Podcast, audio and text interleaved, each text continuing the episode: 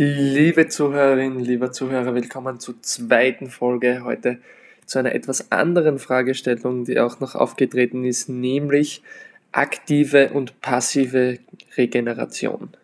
Das ist ein recht großes Thema, aber nichtsdestotrotz sehr, sehr interessant und wichtig und deswegen möchte ich heute hier ein bisschen auf regenerative Maßnahmen eingehen. Das Erste, was wir verstehen müssen, wenn wir von Regeneration reden, ist, wie im Prinzip sportliche Leistungsfähigkeit gesteigert wird, beziehungsweise wie sich unser Körper anpasst. Das Ganze unterliegt ganz simpel heruntergebrochen dem Damage Repair Prinzip. Das heißt, ich gehe trainieren, also ich mache jetzt Krafttraining, setze dann einen Trainingsreiz, also ich ermüde meinen Körper, meine Leistungsfähigkeit schwächt ab und danach repariert mein Körper durch unterschiedliche Vorgänge, die Zellstrukturen etc. etc. Und es kommt ein Punkt, wo meine Leistungsfähigkeit ansteigt und die ist dann höher, als sie vor dem Training gewesen ist. Das ist oftmals noch circa 48 bis 72 Stunden, je nach Trainingsreiz. Und dann ist ein Zeitpunkt, wo ich stärker bin als vorher. Das heißt, ich gehe am Montag ähm, in die Kraftkammer, mache Kniebeugen mit 100 Kilo und drei Tage später gehe ich wieder in die Kraftkammer und mache das gleiche mit 102,5 Kilo, gleiche Wiederholungszahl, gleiche Satzpausen etc. etc. Das heißt, ich habe den Zeitpunkt der Superkompensation erwischt. Das heißt, ich bin zu dem zweiten Zeitpunkt stärker gewesen als vorher. Das heißt, meine sportliche Leistungsfähigkeit ist gestiegen. Und genau das ist das Prinzip, wie sportliches Training funktioniert. Warum ist jetzt also die Regeneration so wichtig? Nun, das hat den simplen Grund, wenn ich nach dem Damage Repair Prinzip den Schaden setze und dieser schneller repariert wird, kann ich wieder schneller damagen. Wunderschöner Anglizismus. Das heißt, äh, je schneller meine Regeneration ist, desto schneller bin ich wieder an den Punkt, wo ich einen qualitativen Trainingsreiz setzen kann. Und das macht natürlich einen Unterschied, ob ich jetzt auf Dauer einmal die Woche einen effektiven Trainingsreiz setzen kann oder ob ich in der Woche zwei oder vielleicht sogar dreimal einen effektiven Trainingsreiz setzen kann. Daher müssen wir uns unbedingt um die Regeneration kümmern, weil dies der ausschlaggebende Faktor ist für sportliche Leistungsfähigkeit. Ihr habt es sicher schon einmal gehört, wir werden nicht im Training stärker, weil während dem Training ermüden wir. Also ihr kennt es, da, nach einem Beintraining zum Beispiel, wenn ich ganz fertig bin, äh, dritte Übung, Beinstrecker, dann werde ich um einiges schwächer sein, als ich am Anfang der Trainingseinheit war. Wenn ich nach der Trainingseinheit wieder beginnen würde und sage, okay, ich habe mit Kniebeugen angefangen mit 102,5 Kilo, dann habe ich mein komplettes Training mit vier, fünf Übungen durchgezogen, dann wäre ich vielleicht, wenn ich das jetzt noch einmal probiere, gerade und gerade mit 90 Kilo das absolvieren können. Das heißt, während dem Training werde ich schwächer und erst durch die Regeneration werde ich dann stärker und es kommt dann erst der Zeitpunkt, wo ich stärker bin als vorher, das ist die Superkompensation und dort muss ich oder sollte ich den nächsten Trainingsreiz setzen. Daher ist Regeneration der entscheidende Faktor, wenn es um Training geht. Welche Formen der Regeneration gibt es jetzt? Also man muss grundsätzlich einmal zwischen psychischer und physischer Regeneration unterscheiden da natürlich die Psyche von der Physe nicht zu trennen ist. Wir werden uns jetzt allerdings nur um die physische Regeneration kümmern in dieser Serie.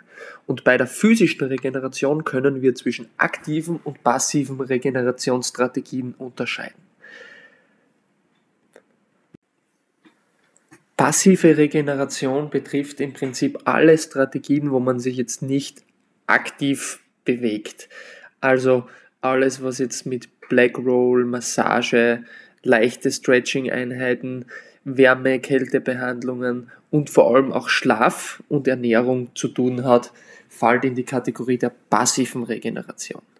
In der aktiven Regeneration geht es im Prinzip darum, dass wir durch aktive Bewegung die Durchblutung anregen und diese Durchblutung der Muskulatur zu einer schnellen Regeneration führt, da durch diese äh, Durchblutung eben im Körper angehäufte Zellprodukte wie zum Beispiel Laktat bzw. die H-Ionen schneller abtransportiert werden können und dadurch wir besser regenerieren. Bei der passiven Regeneration werden wir zu den genauen Einzelheiten noch kommen, was jetzt so Black Roll etc. betrifft. Aber es gilt hier vor allem die Ernährung hervorzuheben und auch der Schlaf. Ernährung ist einfach insofern wichtig, als dass wir, um jetzt auch bei der Praxis zu bleiben, nach dem Training äh, erschöpft sind. Das heißt, während dem Training arbeitet unser ganzes System auf Hochtouren und wir kommen in einen Zustand des Katabolismus. Das heißt, unser Körper baut Sachen ab, weil er ja die Energie braucht. Abbau ist wichtig, aber das Allerwichtigste, weil wir wollen ja aufbauen, unterm Strich Muskulatur aufbauen. Das heißt, wir müssen diesen Katabolismus durch einen Anabolismus ersetzen. Und das können wir am leichtesten tun, indem wir direkt nach dem Training eine Kombination von Kohlenhydraten und Eiweiß unseren Körper zuführen. Warum Kohlenhydrate? Vor allem die Kombination hat sich etabliert, ähm, weil wir das Eiweiß für den, für den Damage Repair brauchen und die Kohlenhydrate vor allem wichtig sind, um die Glykogenspeicher wieder aufzufüllen und weil durch die Einnahme von Kohlenhydraten also unser Insulinspiegel steigt und Insulin ist ein sogenanntes Pseudohormon, ein anaboles Hormon und durch diesen Anabolismus wird der Katabolismus von vorher unterbrochen und wir befinden uns wieder in einem anabolen Zustand, wo wir aufbauen und nicht abbauen. Und Ernährung haben wir soweit besprochen. Es gibt auch noch grundsätzlich ein paar gute Strategien, die man anwenden kann. Es hat sich zum Beispiel generell die Einnahme von Antioxidantien etabliert, weil diese die Entzündungen hämmern. Da sind zum Beispiel Sauerkirschen oder Sauerkirschensaft hervorzuheben, die eine sehr, sehr entzündungshemmende Wirkung haben und diesen ähm, Damage, diesen Schaden, den wir also dem Körper zugefügt haben, einfach besser hilft, wieder zu regenerieren, dadurch, dass wir eben die Entzündungen hämmern, die sich in unserer Muskulatur aufgrund des Trainingsreizes einfach ausbreiten. Da Schlaf die wichtigste Regenerationsmaßnahme ist, ich jetzt aber da nicht ganz genau darauf eingehen will, hier nur ein paar Richtlinien. Im Endeffekt sollten wir sieben bis acht Stunden Schlaf haben und Schlaf heißt wirklich Schlaf, nicht dösen oder im Bett liegen, sondern wirklich aktive Erholung. Dadurch, dass unser Körper im Schlaf einfach viele Prozesse in Gang setzt, die für die Regeneration entscheidend sind, sowohl für die psychische als auch physische Regeneration, sollte man sich, wenn man wirklich ernsthaft trainiert, auch mit dem Thema Schlaf noch genauer beschäftigen. Kommen wir nun kurz zur aktiven Regeneration. Wie vorher schon angesprochen, aktive Regeneration dient einfach dazu, die Durchblutung zu fördern und diese angeregte Durchblutung durch lockeres Training, lockere Bewegung fördert den Abbau von diversen Stoffwechselprodukten, wodurch dann die Regeneration beschleunigt wird. Dazu gibt's massig Untersuchungen, also man hat zum Beispiel schon gesehen, dass nur 20 Minuten niedrigaktive Aktivität bei einer 35% der VO2 Max mehrere Tage später zu einer besseren Erholung führt, als wenn man gar nichts tut. Viele werden sich jetzt fragen, kann ich meine Erholung messen? Und dazu gibt es Methoden. Also die Erholung wird grundsätzlich durch das Maß an IMAD bestimmt. IMAD steht für Exercise Induced Muscle Damage. Und dieser Schaden kann durch gewisse Marker angezeigt werden. Das heißt zum Beispiel Blutmarker für Muskelschäden ist, ist der CK-Wert, die Kreatinkinase, auch der Laktatwert. Also da gibt es Möglichkeiten, um diesen Muskelschaden grundsätzlich zu messen. In der Praxis, wenn man jetzt nicht ein Spitzensportler ist, ist es empfehlenswert, auch auf seinen eigenen Körper zu hören und einfach zu schauen, wie fühle ich mich. Und unterschiedliche Formen von Training ermüden auch den Körper anders. Also ein Grundlagenausdauertraining, wenn ich acht Stunden wandern gehe, ist ganz eine andere Ermüdung wie jetzt ein Maximalkrafttraining.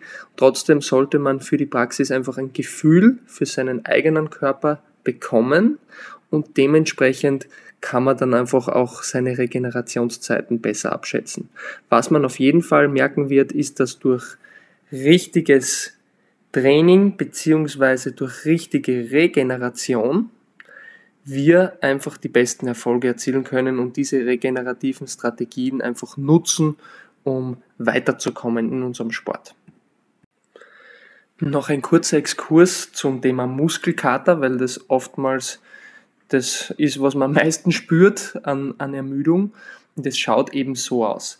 Der Muskelkater ist eine Entzündung. Also wie wir vorher gesagt haben, also der Exercise-Induced Muscle Damage ist ein Schaden in unseren Zellstrukturen und unseren Muskelstrukturen, der einen Entzündungsprozess auslöst und eben die Fähigkeit unseres Muskels zu kontrahieren einschränkt. Und da gibt es halt gewisse Marker, wie man das ähm, vorher messen kann, ob wir jetzt quasi kaputt sind oder nicht, unter Anführungszeichen. Jedoch gibt es bestimmte Zellen, die dann wiederum Wachstumsfaktoren ausschütten, die die Reparatur ermöglichen. Also das sind die sogenannten Makrophagen und die die Bildung von neuen Myofibrillen initiieren, wodurch dann die Regeneration ermöglicht wird. Das heißt, Muskelkater ist jetzt nichts Schlechtes. Es ist ein gutes Indiz, dass wir einen trainingswirksamen Reiz gesetzt haben. Und solange wir Muskelkater haben, starken Muskelkater, ist es auch nicht empfehlenswert, einen Trainingsreiz zu setzen, einen neuen für die gleiche Muskelgruppe. Allerdings muss man auch nicht immer Muskelkater haben, um jetzt ermüdet zu sein. Also wie wir vorher schon gesagt haben, Ermüdung kann ganz verschiedene Formen annehmen. Ermüdung kann auch über das ZNS, über das zentrale Nervensystem sein. Wenn man zum Beispiel Maximalkrafttraining absolviert, fühlt man sich oft muskulär gar nicht so kaputt. Allerdings merkt man, man ist so ein bisschen auf gut steirisch so dramhappert und man merkt, man ist nicht ganz da. Das heißt, die Übertragungszeiten und die Innovation unserer motorischen Einheiten ist einfach langsamer und auch das ist eine Form von Ermüdung, wo wir einfach auch aufpassen müssen, dass wir dann nicht zu schnell wieder trainieren und uns gut erholen. Und dazu sind eben die vorher genannten passiven und aktiven Regenerationsstrategie von Vorteil. Den allerletzten Punkt, den ich noch ansprechen möchte, der oftmals zu kurz kommt, ist die potenzielle Verminderung der Anpassung nach sportlicher Aktivität. Also die Verringerung des Ausmaßes des IMAT, also des Induced Muscle Damage, von dem wir vorgesprochen haben, und damit auch der Entzündungen, die wir reduzieren, kann nach dem Sport definitiv auch negative Folgen haben. Warum können Erholungsstrategien negative Folgen haben? Das heißt immer so schnell wie möglich regenerieren, Damage Prepare, Damage Prepare so oft wie möglich. Nun ja, das hat folgenden Grund. Also es hat auch Untersuchungen gegeben, ähm, diese myofibrillären Mikroschäden sind einerseits Vorbedingungen für die Reparaturprozesse, von denen wir gesprochen haben, und andererseits auch eine Bedingung für Anpassungsprozesse, die dann zu einer verbesserten Muskelleistung führen. Und wenn wir diese unterbinden, sodass äh, weder eine Proliferation noch eine Rekrutierung der Satellitenzellen möglich ist, die eine Grund, also die die Grundlage für Muskelaufbau, für Hypertrophie sind, dann kann es auch sein, dass wir durch falsche regenerative Maßnahmen sozusagen den gegenteiligen Effekt erzielen. Wir wollen ja uns bewusst ermüden, um dann wieder stärker zu werden. Und durch die Reduktion der Muskelschäden nach unserer sportlichen Aktivität nimmt auch dementsprechend dann die Stimulation und die Proliferation ab. Und so kann es sein, dass diese gewünschte Verbesserung der Muskelleistung verzögert wird und nicht unterstützt wird. Das heißt, das ist ein Punkt, über den man sich auch Gedanken machen sollte, weil es immer heißt, so gut wie möglich und so schnell wie möglich regenerieren. Stimmt, aber es kommt auch darauf an, in welchem Zeitpunkt unseres Trainingszyklus wir uns befinden. Also auch gegen Ende zum Beispiel eines Mesozyklus, wo wir wissen, wir haben dann auch eine Regenerationswoche, kann es auch einmal bewusst gut sein, nicht zu viel zu regenerieren, unter Anführungszeichen. Das heißt, Schlaf und Ernährung ist immer die Base, also ist immer das, die Basis quasi, das Fundament. Da sollten wir nicht einsparen, aber die anderen Regenerationsstrategien, wie zum Beispiel dann das ganze Black Rollen, Massagen etc., sind oder können in manchen Phasen hinderlich sein, um das Maximum herauszuholen. Welche Erholungsstrategien sind jetzt die besten? Wie vorher schon angesprochen, das Cooldown ist extrem wichtig, auch um bei der Praxis zu bleiben. Also eine Kombination aus aktiven und passiven Regenerationsmaßnahmen ist der Schlüssel zum Erfolg. Besonders gut in den letzten Jahren hat sich etabliert, dass auch Wechselbäder, das heißt nach dem Sport warm und kalt duschen, sehr gut funktioniert, dass auch die Kaltwasserimmersion, also Kaltwassertherapie, Eisbäder oder wirklich kaltes Duschen sehr, sehr gut ist, besser als jetzt warmes Duschen. Warum? Eben aufgrund der Entzündungsreaktionen im Körper. Das heißt, wenn wir die kühlen, können wir eher zu Regeneration kommen. Also auch wer Wim Hof zum Beispiel kennt vielleicht, also den Iceman, der hat unzählige Weltrekorde gebrochen und da sind auch viele Untersuchungen durchgeführt worden an ihm in vitro und man hat gesehen, dass diese Kälte, wenn man sie richtig dosiert, auch zu einer Reduktion von Entzündungsvorgängen führen kann. Ein anderer Punkt, der noch sehr gut ist, sind Massagen. Also das ist definitiv bewiesen.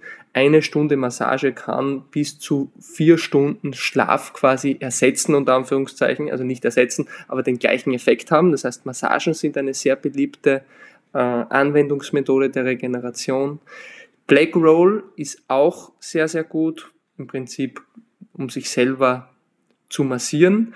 Und was auch gut sein kann, vor allem wenn es um den Muskeltonus geht, ist Sauna gehen. Das, das, geht zwar in die andere Richtung, das sollte man jetzt nicht direkt nach dem Training machen, da hat es erst von kurzen Untersuchungen gegeben, dass dies eben ähm, sowohl die ja, sowohl die psychische als auch die physische Regeneration hindern kann aufgrund der Entzündungsreaktionen. Aber wenn man eine längere Pause hat nach der Trainingseinheit, das heißt, wenn sich der, das Herz-Kreislauf-System wieder beruhigt hat, man wieder auf Normaltemperatur ist und ich gehe am Vormittag trainieren und am Abend in die Sauna, kann das definitiv sehr, sehr gute Auswirkungen auf meine Regeneration haben, weil vor allem der Muskeltonus ähm, ja, abfällt und ich einfach entspannter bin.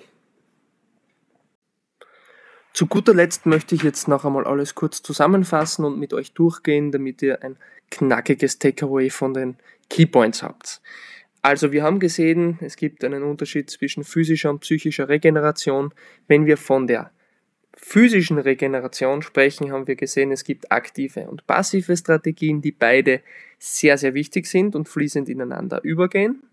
Nach dem Training ist der erste Schritt das Cooldown, wenn es um Regeneration geht. Das ist, hat drei Hauptzwecke, nämlich die Reduktion des Herz-Kreislauf-Systems, also die Reduktion des Stresses auf das Herz-Kreislauf-System. Das heißt, wir wollen uns wieder beruhigen, wir wollen den Puls und die Herzfrequenz wieder runterbringen und uns normalisieren.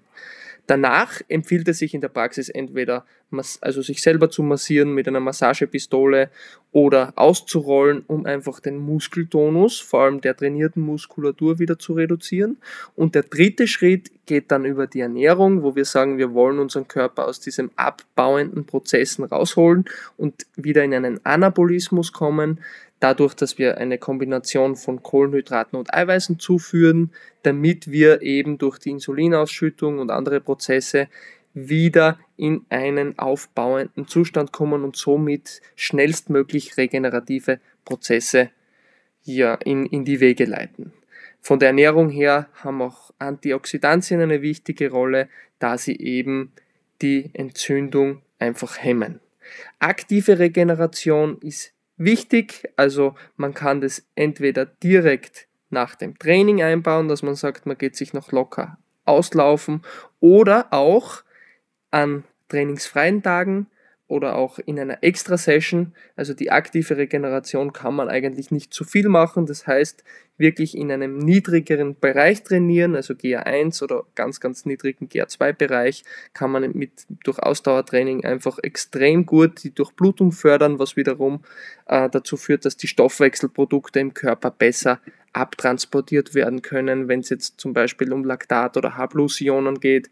Das heißt, unser Körper wird einfach dabei unterstützt, diese ganzen, diesen Zellschrott unter Anführungszeichen besser abzutransportieren und dementsprechend regenerieren wir auch schneller. Der letzte Punkt, den ich angesprochen habe, ist jetzt für den Hobbysport nicht ganz so entscheidend. Allerdings muss man auch darauf verweisen, dass Regenerationsmaßnahmen in der Theorie sowohl auch in der Praxis sich negativ auf das Training auswirken können. Im Leistungssport ist das noch ein größerer Punkt. Hier im Hobbysport kann es für uns entscheidend sein, wenn wir sagen, wir haben bewusst einmal eine Regenerationswoche und wir, wir gehen jetzt gegen Ende unseres Zyklus hin, dass wir sagen, wir beschränken uns wirklich bei der Regeneration nur auf die Ernährung und auf den Schlaf als wichtigste Faktoren und lassen quasi alles mit Sauna, Massagen etc. Ähm, weg, damit wir eben quasi diese Prozesse, die ja durch die Zerstörung hervorgerufen werden, die wir auch für den myofibrillären Aufbau brauchen, nicht unterbrechen. Sind jetzt aber für uns grundsätzlich zu vernachlässigen. Das ist nur in einem sehr, sehr fortgeschrittenen Stadium unseres Trainings, können wir uns da Gedanken drüber machen. Als normaler Hobbysportler, sage ich jetzt einmal, ist es für uns nur entscheidend, dass wir wirklich die Regeneration so gut wie möglich und so schnell wie möglich herbeiführen, weil die meisten Leute tendenziell zu wenig regenerieren als zu viel regenerieren, was auch daran liegt, dass sie zu wenig Grundlage haben. Das heißt, Grundlagenausdauertraining sollte auch als Kraftsportler einmal die Woche mindestens am Programm stehen, weil es einfach die Regeneration fördert. Das heißt, auch die Regeneration zwischen den Sätzen in einem Training, weil wir eben durch dieses Grundlagenausdauertraining einfach eine gute Grundlage schaffen, die unsere Leistungsfähigkeit definitiv erhöht und auch unsere Regeneration in jeglicher Hinsicht verbessert.